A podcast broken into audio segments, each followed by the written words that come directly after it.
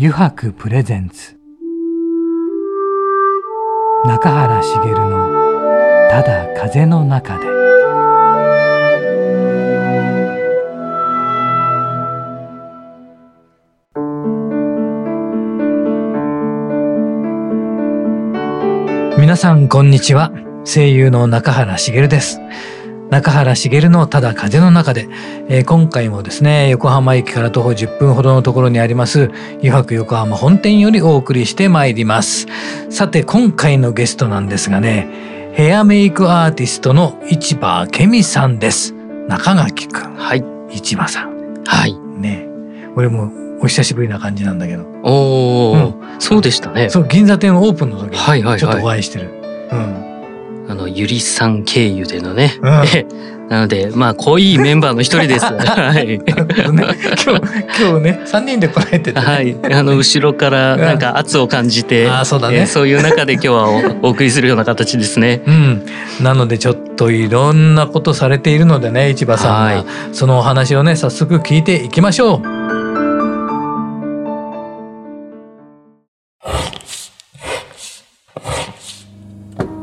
の革製品は日常品でありながら小さなアート作品である。日々の暮らしに彩りを。レザーブランド。油白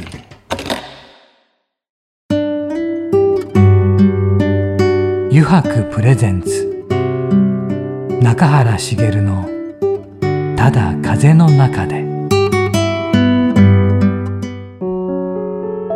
では早速お迎えしましょう。ヘアメイクアーティストの市場明美さんです。市場さんよろしくお願いします。はい、こんにちは。市場明美です。よろしくお願いします。お願いします。そうそう、俺銀座店のオープンの時ですよね。はい。のお会いして、うん、はい、えー、あまりお話はねできなかったので、今日いろいろお聞きしていこうと思うんですが、はい。まずねこれを聞かなければいけないというのはい、長くあるね。ね。まずちょっと雑誌のことからなんですけど、はい。この雑誌がなんか発刊されるというのがあ、ね、そうです。はい。うん。そうですね。えっ、ー、と久本雅美さんの表紙の、はい。はい、三六五アート。三六五は。アートファッションっていう雑誌なんですけど、はい、はい、これはどのような雑誌になるんですか？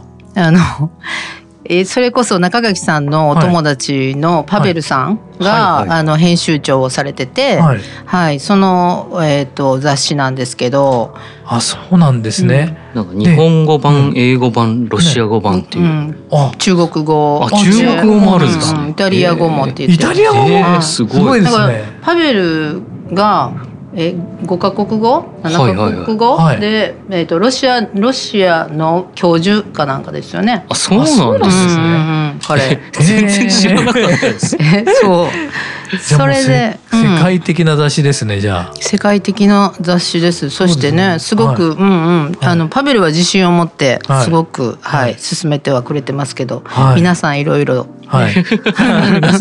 はい。まあ日本人の感覚とやっぱりちょっと違う部分もあるから違和感を覚えるところもあるのかなっていうのが感じるところですけど、でも面白い。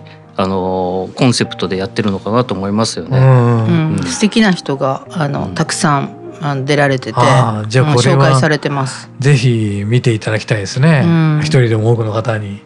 で中垣くんもうちょっと噛んでいるんだよね。だいぶ噛噛ませていただいてます。はい、そうですそうです。というかまあまずあの、久本雅美さんっていうところのキーワードよりも、あの市場さんのデザインをした、うん、市場さんがデザインした衣装を久本雅美さんが着用して。っていうところがそのきっかけってどういうところからだったんですか？うん、そうなんですよ。あの私のあの旧友の、はい、まああの幼馴染の、はい、えっ、といとこがえっ、と久本さんのマネージャーさん。ええー、それははい。いそうです。はい。うん、それで？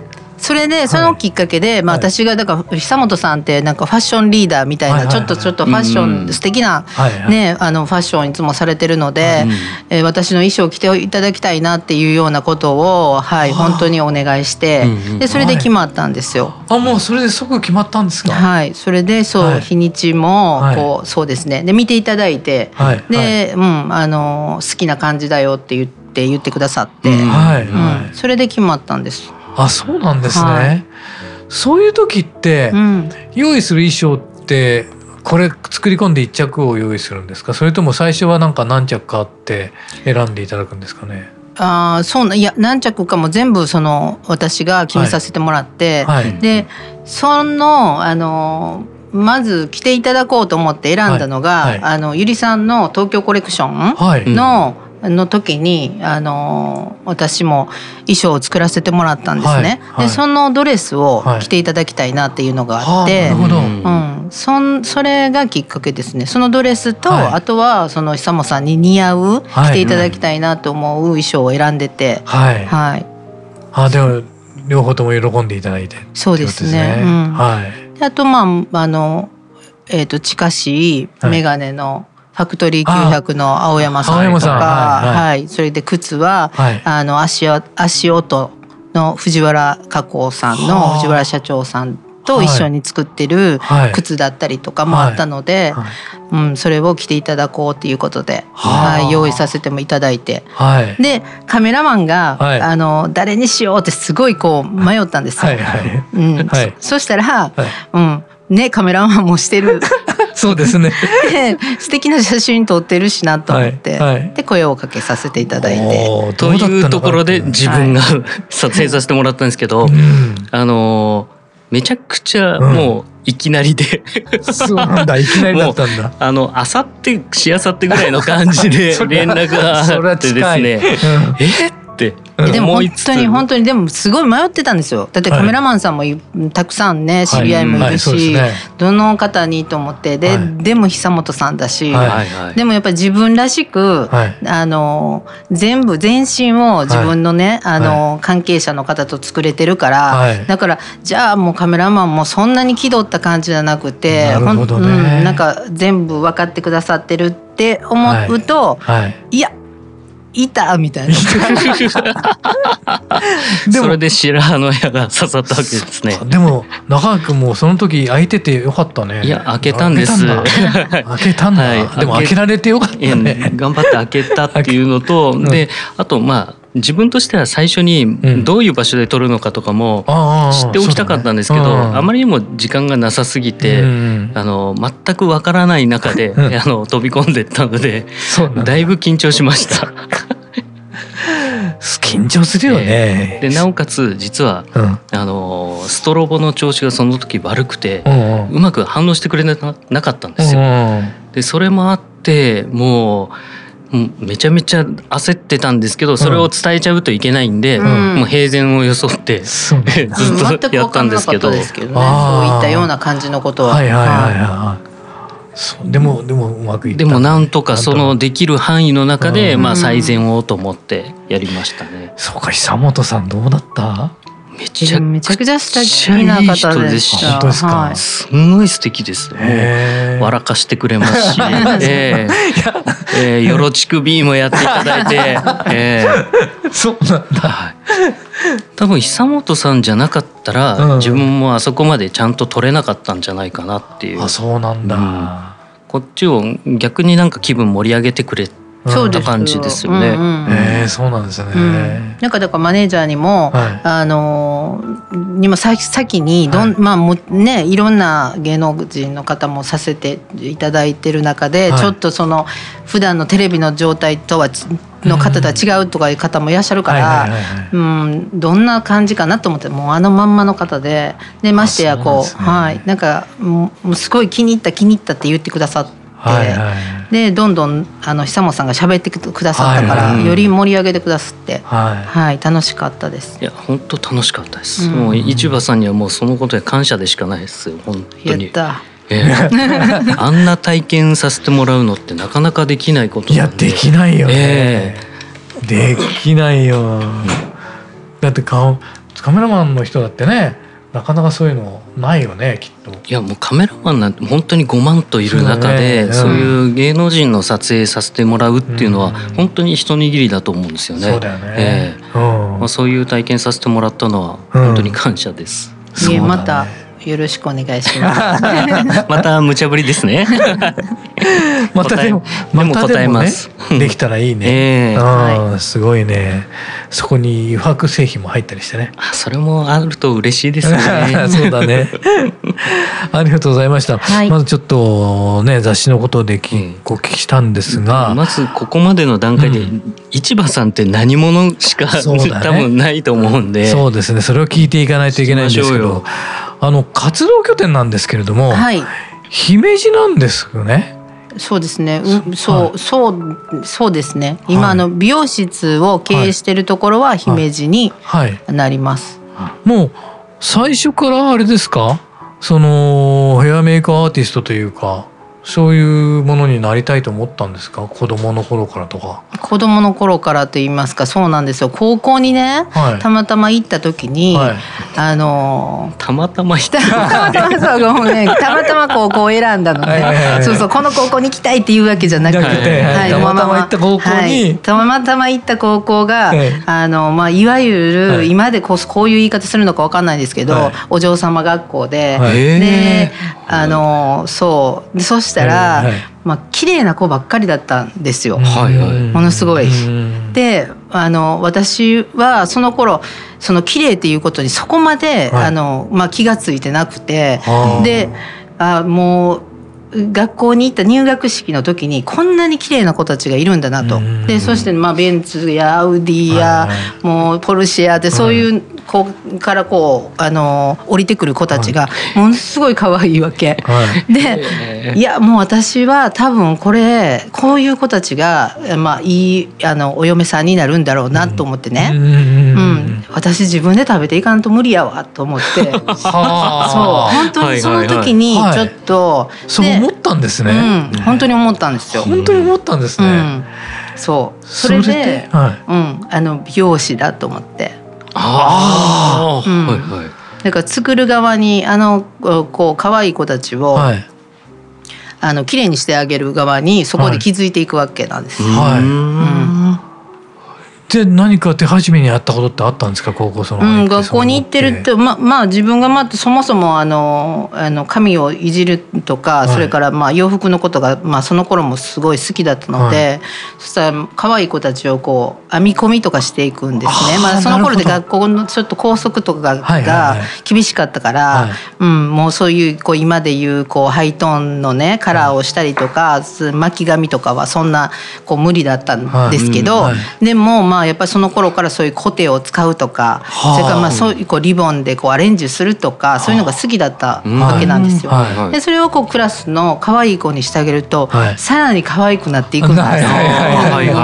でまあまあその子たちもすごい喜んでくれるし、そしたら学校の帰りに、もう私に「あけみやってよやってよ」みたいな感じで並ぶあのその可愛い子で、でこうしてあげて、で一緒にあの一緒に帰る。で、あのその姫路の中でもちょっと都会な、うん、あのなんて繁華街があって、はい、でそこにこう高校生なのにまだその頃ってそんなこうお酒だったりとか、うん、そういうこう規定もあんまりそんなにあったわけじゃなかったから、うん、でそういうところに行くわけですよ。はいはい、うん、そうしたらまあもうすごいその子たちがねちやほやされて、はい、可愛いところもずっと見ていってたら、はい、やっぱりこれも私は、はい、うん、裏方やなっていうことをそこでちゃんとこうはい、教えられて、それでもう美容師になろうという感じになっていくんです。まあまああの大阪で、はい、あのおばがあの越野先生、はい、あまあ私もそれあのそこからどんどん、はい、あの携わらせてもらうんですけど、はい、越野先生ところのヘアメイクをしてるあの、はい湯谷純明さんっていう、はい、あの先生のところでお世話になってて、はい。うん、であのそのおばがいたのでだからちょっとそれに興味もあったし、うん、うん、それでこうまあ高校に行った時には自分結婚できひんやろな選ばれへんやろな男の人みたいな。そう。もうその頃にちょっと感じてこれはちょっと稼がないとあかんなみたいなね。いやじゃでもそのおばさんの存在も大きかったってことですよね。うん。そうですね。だから姫路だったんで、はい、大阪に行くとやっぱりそのおばがねあの、やっぱうちの母の妹なんですけど、はい、あの母よりも若いですし、でさらにやっぱりおしゃれなんですよ。で素敵だからであの買ってもらえるものも素敵なものを買ってくれるし教えいろんなところ連れて行ってくれるのもやっぱ大阪の方がね都会ですし、うん、なのでうんまあ、結局大阪で修行もするんですけど、はい、はい、で大阪へ出て修行を始めますよね。はい、でその中で何か変化していったことってあります？変化していったことですか、はい、はい、その越野さんのところで修行あそうなんです、ね、うん、越野先生の三兄弟のはい、あのヘアメイクを担当している先生が梅田にいらして、はい、でそこにあはい。あの面接を受けて入るんです。はい、はい、そこが大変すぎてすぎて。はい。大変すぎますね本当に。えっと一日ね三百人ぐらいお客さん来られるんですよ。三百人、すごいっすね。そうなんです。本当に。で二百三十番っていう番号をね私未だに覚えてるんですけど、十、は、八、の時なんですけどね、はい、あの二百三十番が、はい、あのお弁当を片付けに行く。もうその230番になったらやっとその、はい、みんなの分のスタッフのお弁当を片付けに行く係なんですよ。1年目はねまだその下積みなので、はい。はい。はい、230番っていうのももう番号が早く来ないかと思って なるほど。そう。230番来ないと、うん、来ないと、うん、お昼っていうかもう晩ご飯のもうこれでやっと終わりの片付けができるっていう。はい。はい、だから230番。もう本当に朝もね行くと、はい、あのまあ分かるんか若い人にも分かんないかもしれないですけど、はい、ずっと並んでるんです。本当に番号札取って。昔のあのお医者さんっていうはいはいはい、分かります？そういう感じでね。美容室なのに、はい、うん、番号札があのとりあえず20番まであるんですよ。はい、でその番号札がもう毎日こう私たち行くの7時に行くんですけど、はい、自転車で。はいであ寮にも入らされたんですね最初その時代なんで。そう。でもう行くとあ20番のの番号が一つ余ってるなとか、はい、あもう全部ないわとか、はいはい、そんな感じで横から階段で上がっていき、はい、もう朝からもう嫌だなと思いながら。嫌だなだっもう最初はそれ高校の時はウキウキして美容師になるぞっていう感じですけど、はい。はい、やっぱりそれだけお客様がねたくさんいらしたら、うん、やっぱりね朝から晩まで朝まあいい天気だなと思いながら自転車に乗って、帰る時には真っ暗ですよ、うん。そういうこうあれですね。修行時代を。修行時代、はい、それはどのぐらい続くんですか？それはもう一応契約ではね、はい、あの5年契約で7年契約、はい、契約があるんですね、うん、あそうなんですね。だって教えていただく時は、はい、何もできないでしょ、はいはいはい、だからできるようになってこそやっと利益になってくる人間に育っていくわけですから、だから4年目で例えば一人前になったら、あと3年はあの必ず貢献してくださいよみたいな感じで。なるほど、はい。はいはい、そう確かにそうですよね。そうなんです育ってきたんだからちゃんとやってねってこの後はってそうですね。やっとそのお客様の指名のお客様をい。ただいて、はい、それこそねあの何名を一日させていただくかっていうところで、はい。はい、まあもう本当に私たち現金いただいての仕事なので、そうですね。そんな感じで。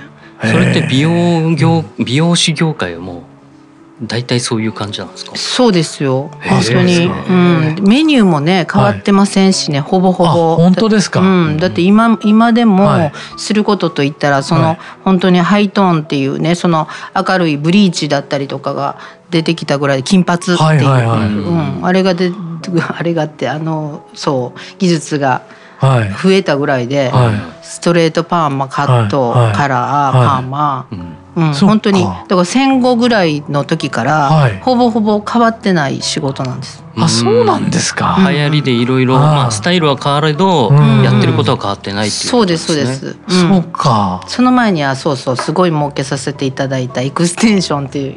あエクステンションはいはい流行った時期ありますね。そうそうそうありますよね。はいはい。そうかでも基本は変わってないと。基本はね変わってないんですよ。ただ男性が、はいあのたくさん、はい、あの美容業美容師業界には入ってきたっていう。ああ、うん、はいはい。そうかその時はいなかったわけですか。うんうん、そんなにそうそうやっぱり女性の方が多くて、女性がやっぱり食べていける仕事だったので。ああ、そういう今今男性とっても多いですもんね、うん、美容師さんって。そうですそうです。やっぱり女性はあの、はい、出産しますし、はいはいはい、うん、だからやっぱり大事な家族をねあのの時間を取らないといけないけど、はいはい、まあ、お家の前に美容室があると、はい、うん、だから旦那さんいなくてもとりあえず、はい、あのはい、その日その日で。なるほど。はい、あの貯蓄できて、はい、いいお仕事だったけど、はい、やっぱり男の人が入ってくると、はい、やっぱりその休む期間もないですし、うん、フルタイムで働けるので、男性の方が強いですよね。うん、そうですよね。ほとんどなんか男性の方が強い職場になってる感じがしますよね。うんうん。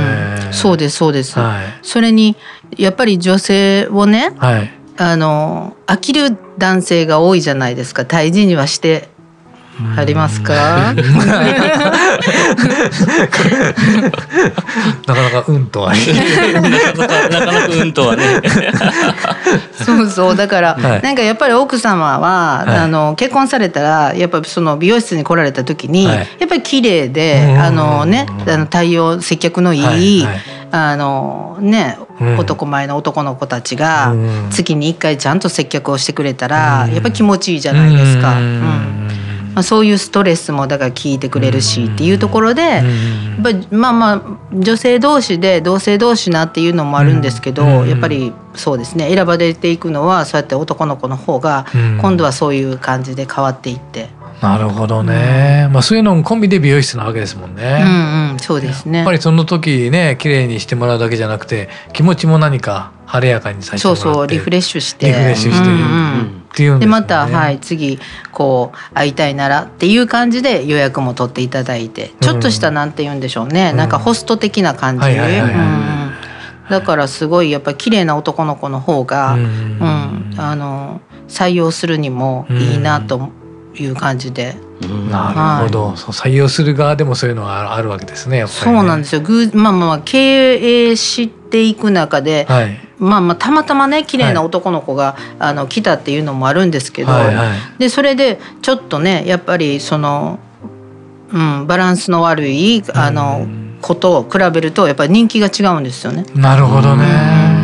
でもまあそういう子はよく喋りますけどね。ああ確か逆にね。うん。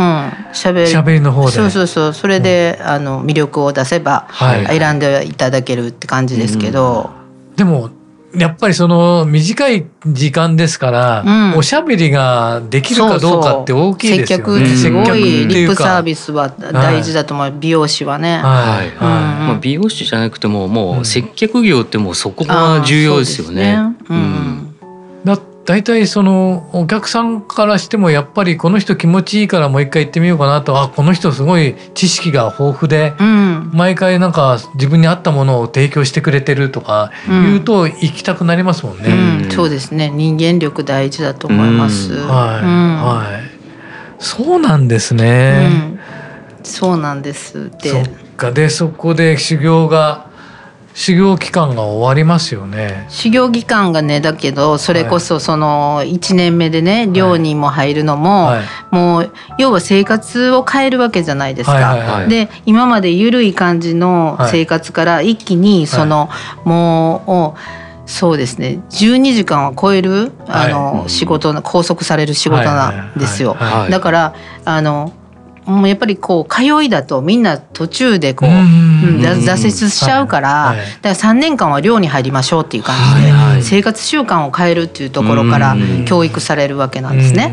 うんでもうでもその230番をね、はいはい、そんな何年もやってられないわと思って 私は。はいはい、市場さんらしいな。そうなんですよ。それで先生にまずもうすぐさま、はい、あの最短でこの、はい、あの出世できる方法を教えてほしい。先生に直接直談判したんですか？うん、それはすごい。そしたら？そしたら、はい、あのもうその頃ですから、はいはい、首とかがあるんですよね。はいはいはい。うん、じゃあやあのもう帰っていいよと。はい、そんなこと言う人ね教えてくれる気にもならないですよね。やっぱ今になったらわかるんですけど。はい、い。やでもまずいと思ってね、はい、あの先生に。まあいやそういうでそこでまあまあすぐまあまあ切り替えて、はい、うんあのいやそういう意味じゃないんですと、ちゃんと貢献しますから、でもっと早くあの貢献したいので、はいはい、もうこんその3年間ずっとシャンプーっていうのは、うん、うん、もうその手もねすごい状態になるんですよ。やっぱり最初って、うん、あの薬液がやっぱり強いので、はい。はい、あのまあ自転車をこう握るにもこう、はいはい、赤切れでバリバリって割れちゃうぐらい。でましてやその300にも来るサロンですから、はい。はい、すごい数洗わないといけないんですね。はい、まあその時も思うわけですよ。やっぱり美人は髪の毛を洗わないと。洗ってもらう側だと。でね 本当にあので美容師さんはだからさっきも言ったけど、はい、男の人は綺麗な人が多い、女の人はあまり綺麗だとすぐやめちゃうんですやっぱり。あそうなんですね、うん、同期の子もいたんですけど私は洗ってもらう側だわって。洗う側じゃないわと。綺麗にしてもらう側だから、うん、明美は大丈夫大丈夫。そう。そんな、うん、そうなんですそうなんですよ。で市場さんその後、どうステップアップしてったんですか？その。あのね、はいえーと、そのサロンがロレアルっていうサロンです、はいはい、あのロレアルサロン、はい、でメーカーさんがあのこう大体こうなんて言うんでしょう私たちだと、はい、あの材料があって、はい、その材料屋さんがあのこうきむ昔はね、はい、資生堂さんとか、はいはい、ロレアルさんとか、有美濃さんとかってこう、あの中野さんとか決まってたんですよ。その中のロレアルが一番大きな、あのはい結構その頃はね、あのメーカーとしてたくさんの美容室に材料を卸してたっていう時代だったので、あのロレアルサロンの大会があったんですよ。技術を競う大会が。それの大会に優勝していくと全国大会に行き、はい、で次は全国大会いうのは東京に集められ、はい、でその次に今度パリで戦うみたいな。パリで、はい、はい、そうなんですよ。パリに連れて行ってくれる、それは日本からは2人だけ。2人だけ、はい、それにね、あのえっ、ー、と4 4部門ありまして、はい、一番その修行時代に出る、はい、あのパーマのコンテスト、はい、でその次がカットのコンテスト、はい、えーと、その次がヘアメイクのコンテスト、はい、っていう形で、はい、4つがそのカットとヘアメイクと、はい、それからそのセットをする、はい、セットうん、でその最初のパーマ。っていう形で4部門分かれてて、はい。それに出れ出なさいと。四部門の 4, 4つともに出なさいってことですか、うん、出なさいと、一応決まってるんです。1年に1つみたいな形で決まってるんですけどど、はいはい、4年待ってられないから。そう。もういっぺんにというそうですね。だから私もその、4年生の4年目に受けるやつを1年目にできないかっていうことで、はい、ちょっとチャレンジしますって言ったらまあもちろん分かってないからそれを言うんですけどね、はいはい、うん、それをチャレンジするんですよ。はい、でももももちろん1年目の 1, 1年で、はい、もう挫折しそうになるわけですよ。はい、はい、それでですけど2年目であのもうその1年目と2年目との,、あのそうグランドチャンピオンっていうのが最後のセットの部門になるんですけど、それをだから2年半だから3年目の時に、うん、はい全部とりあえず取って。あ取ったんですはい取ったんですよ。すごい。その時のちょっと頑張りは多分その人生の中で一番よく頑張ったなと思いますけどね。でも取ったおかげで、はい、パリに行くわけですそうですそうです。すごい。それでパリに連れて行ってもらって、はい、はい、でそのの時のあの私より7年目の行ってる先輩が、はい。はい、あのパリコレも出られってる先輩で、その先輩とそのあのもう一人あの間にイタリアで防具の表紙をヘアメイクしてる先輩と、はい、優秀な方がその2人だけだったんですね。はい。うん、自分はだからそそのね7年目と6年目の先輩まで待てないと思って、はい、だから2年半でとりあえず取れ取れて、はい、それであのもう4年目でそこはやめました。いや やめたんですね。そうそうやめたっていうかそこからねその、はい、えっ、ー、と六年目の先輩が独立しはった、はい。はい、あの船場の方のお店についていくんです。ああそうなんですね。まあだってそこだと先生と星野先生ところの、はい、はい、あの梅田のお店だと7年契約があるので、まあね。はい、うん、やっぱり4年でちょっとはい。あのはい。でついていくと。はいついていって、はい、そこからがあれですねそのヘアメイクをすることになっていくんです。そのやっぱり防具の表紙をされたりとかっていう方が、はいはい、モエヘネシール・イ・ヴィトンの傘下にある、えーと、メイキャップ・フォーエバーっていうね今度はメイクのブランドなんですけど、はい、はい、そのブランドがあの要はアーティスト専用のあの、はい、メイクの技術もですしあの色物うん、あのカラーリップだったりとか、アイシャドウだったりとか、はい、そういうそういうのを作ってるあのメイキャップフォーエバーの、はい、えーと、要は認定講師をまた受けて、はい、それに通通って。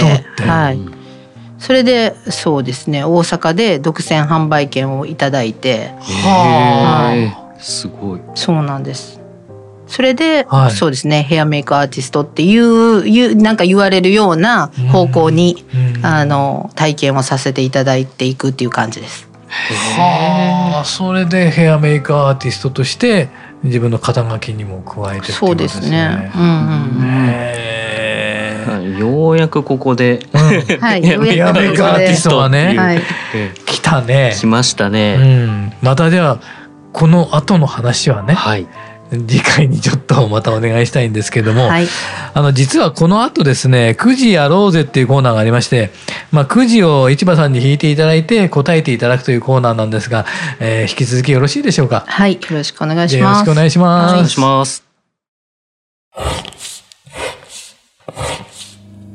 油白の革製品は日常品でありながら小さなアート作品である日々の暮らしに彩りを。レザーブランド。油白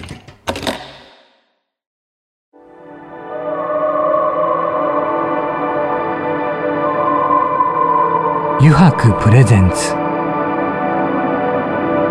中原茂の「ただ風の中で」さてここからの時間はですね9時に書かれた質問に沿ってゲストの方とトークをしていこうと思います。9時やろうぜのコーナーです。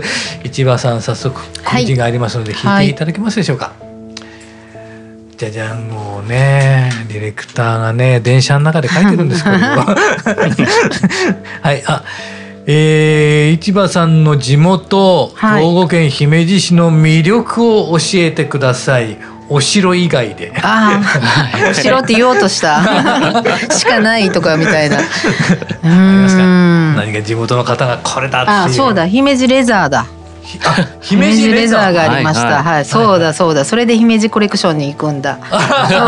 よかった。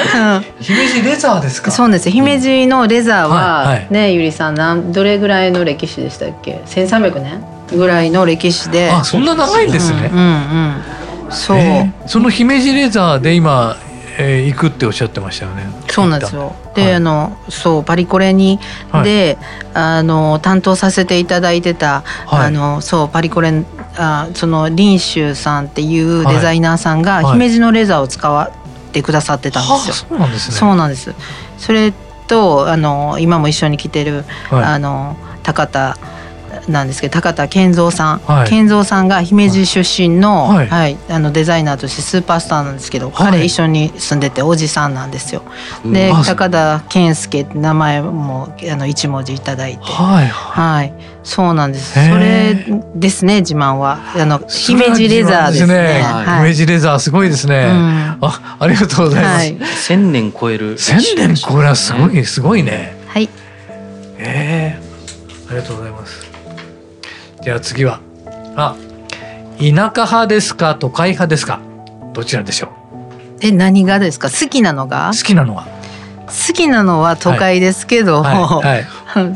今は。今は、はい、今は。今はね。はい。となんか二二拠点生活してる方、ね、あそうですそうです。でも、うん、私ね。そうですよね。そうですそうです。はい、うん、なんかそれのいいとこってどんなとこだと思いますか？うんやっぱりその、うんうん、若い子たちっていうか、はいはい、まあ、姫路ってそのテレビ局もないですし、それからこう、姫路に生まれたっていうことがなんかちょっと残念っぽく思ってる、私も思ってってたんですね、だから都会に行きたいなというか刺激を受けたいなとかっていう部分があって、いろんなことた自分が知っていく上で、はい、うん、だから近くなるじゃないですか。東京って言ったらなんかすごく遠く感じるのが、自分が行ってることによってものすごい情報も入ってくるし、で働きも行けるし、そういう意味であれですかね私はね、とだから2つあのでで家を置いてこうあっち来たりしてるかなっていう。なるほど。はい、いやバランスいいね。いいとこ取りだね。うん、なるほど。はい、ありがとうございます。じゃあまた続けてお願いできますか。さあ次は何でしょうか。お？伝統的なものか新しいものかどちらがより魅力的に感じますか？という質問なんですがね。これ難しいな。うん。っていうか新しいものというかその伝統的なものとかっていうのが、はい、なんかその、まあ、美容では、うん、なんか美容師がそのやっぱり10代からその美容師業界でしかなくて、はい。はい、だからその伝統的なとかっていうのは、もうそのそれこそあの入さんや中垣さんや、そういうものづくりの人に出会って知ったっていう感じで、うんそれでそそのぐらいになってからああのすごいんだなっていう深みを覚えて、うん、あとはもうそのやっぱり流行を追う仕事だったんで、はいはいはい、うん、だから新しいものを見ていかないとみたいなところありましたね。うん、はい、なるほどね。そっか。触れてみてってね。うん、そんな感じです。はい。あありがとうございました。はい、じゃあもう一枚引いていただけますか。食事に対するこだわりを教えてください。何かありますか？食事食欲がすごいあるんですよ。はいはい、はい、食事のこだわりといいますか。はい。そう。美味しいものが好きですね。だからそれ珍しいものだったりとか、はい、食べたことがないものだったりとか、なんかなんでしょう。ここれと食材？これとこれと合わせたら、あの、はい、どんな味が出てくるのかなとかっていうのとか、はいはい、うん、やっぱり職人さんがはい、シェフがこだわられてる料理とかがすごい好きですけど、はいはい、あそうなんですね、はい、じゃあいろんなところに行かれたらその土地土地土地のものを食べるとか。とそうですね。はい、うん、そういうのありますね？はいすごい食には欲があります。食に欲がいいですね、うん、ありがとうございます。あ食にもかもしれない。そうです。食にもですね、はい、食にもですね。あありがとうございました、はい、9時やろうぜのコーナーもねいろいろお話をしていただきましたがまた次回もちょっとお願いしたいんですがよろしいでしょうか？はいありがとうございます、またちょっとね深い話もね、はい、できればと思いますのでよろしくお願いいたします。よろしくお願いします。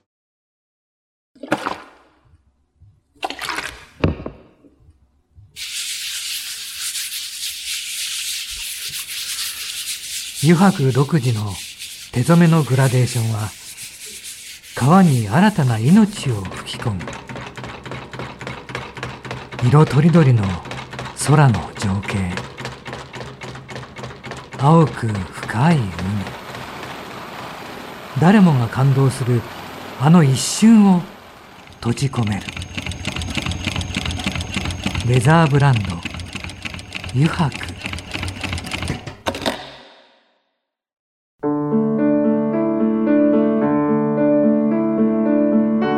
中原茂のただ風の中でそろそろエンディングのお時間です。さて中原君どうでしたかね、はい。一周目終わって。一周目終わって一つ、うん、あのー、宣伝させてください。はい。しないと。はい。しないとね。はい。というのもまあ今回携わらせていただいた、うんうんうん、あの雑誌の、うんえー、三六号アートプラスという雑誌なんですけど、うん、えー、まあ衣装は、うん、あの今回の市場さんがデザインしたものを、うん、あの自分の方で撮影させていただいて。でやっぱそこの撮影の現場は本当に市場さんのスタッフがものすごく、うんうん、あの本当に本当にあの情熱が生んだ、あの空間。うん、そこで撮影させてもらって、まあ、みんなのあの気持ちとかも受けて撮影したものになるので、うん、はい、ぜひそこで見ていただければと思いますので。そうだね、はい、なんか一人でも多くの方に手に取っていただけたらね嬉しいよね。はい、はい、えー、それではまた来週この時間にお会いしましょう。中原茂のただ風の中で。お相手は声優の中原茂でした。